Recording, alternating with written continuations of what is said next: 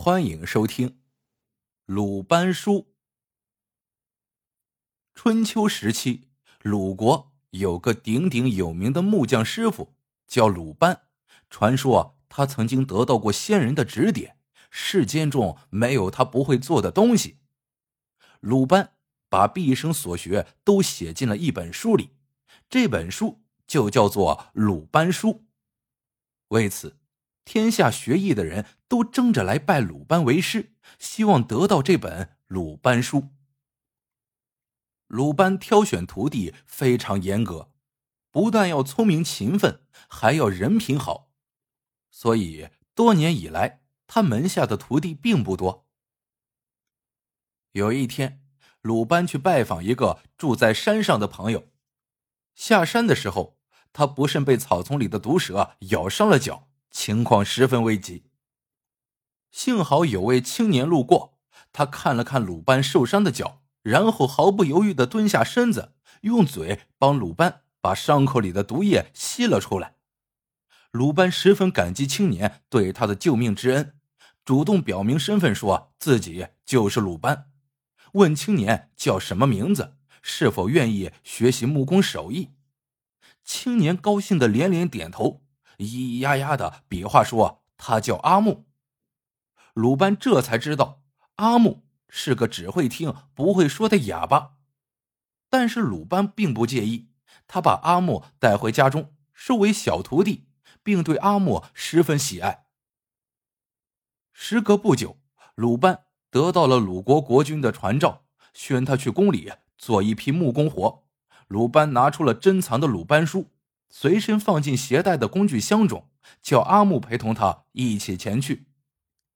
师徒俩日夜赶路。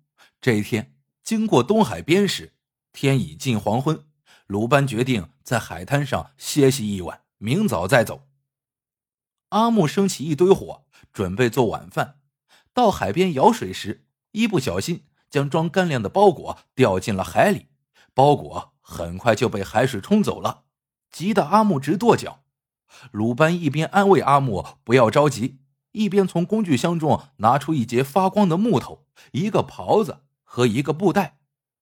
他用刨子在木头上刨了几下，很快就刨出一些刨花来，然后吩咐阿木将刨花用布袋装好，扎进口袋，放入海水里，说过半个时辰再把布袋取出来，便有东西可以吃了。阿木看得一愣一愣的，半信半疑的把布袋放入了海里，暗想道：“刨花怎么能吃呢？难道师傅会变戏法？”他实在按捺不住好奇心，不到半个时辰就把布袋取了出来，解开口袋一看，袋子里面居然是十几条活蹦乱跳的小鱼。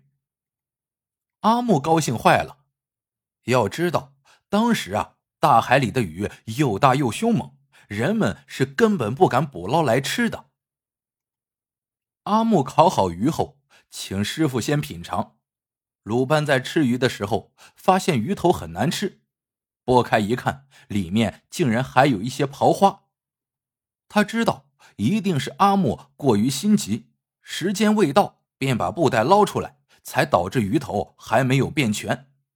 后来。人们就把鱼头像刨花的部位叫做鱼鳃，由于不能吃，在杀鱼时必须清理干净。两人都吃饱以后，阿木把没有吃完的鱼放回了东海里。这些鱼很快在东海里繁殖起来。人们在海里捕捞到这种鱼后，知道是鲁班用刨花变的，便高兴的把这种鱼取名为刨花鱼，也叫黄花鱼。夜晚闲来无事，师徒俩一起坐在火堆旁聊天。鲁班拿着那节发光的木头，告诉阿木说：“此木头来历非凡，是神仙赠送的。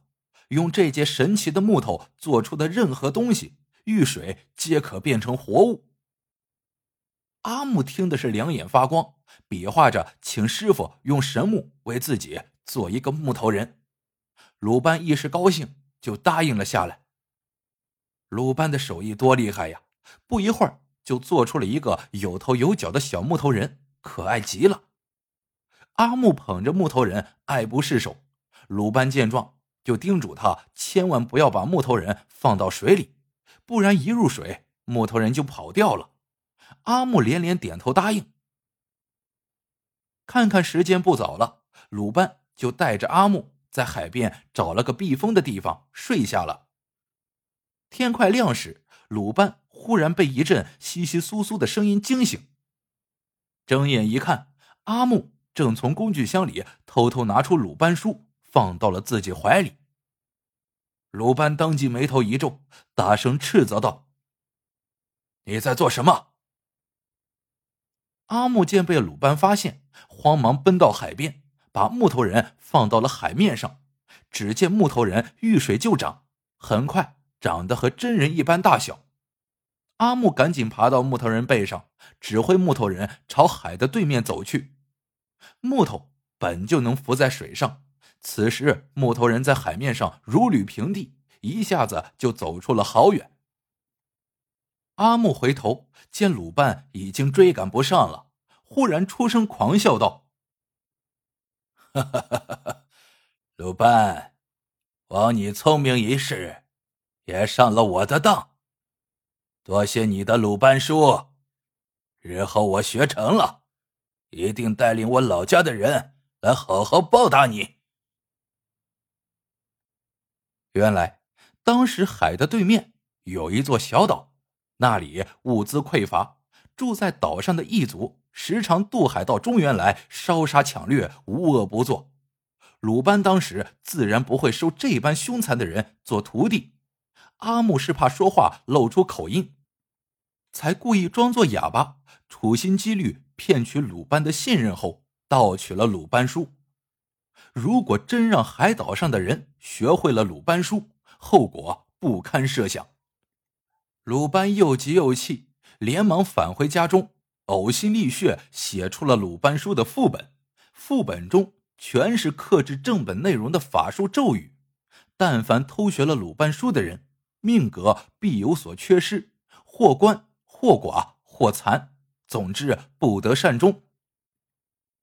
据说当年自以为得计的阿木回去之后，真的吃了不少苦头呢。后来，本是木工宝典的鲁班书被人们改称为缺一门，成为大家避之不及的邪书，谁都不敢轻易的去学习。鲁班的千古绝技。自此失传。好了，这个故事到这里就结束了。喜欢的小伙伴请多多点赞、评论、转发，感谢您的收听。我们下个故事见。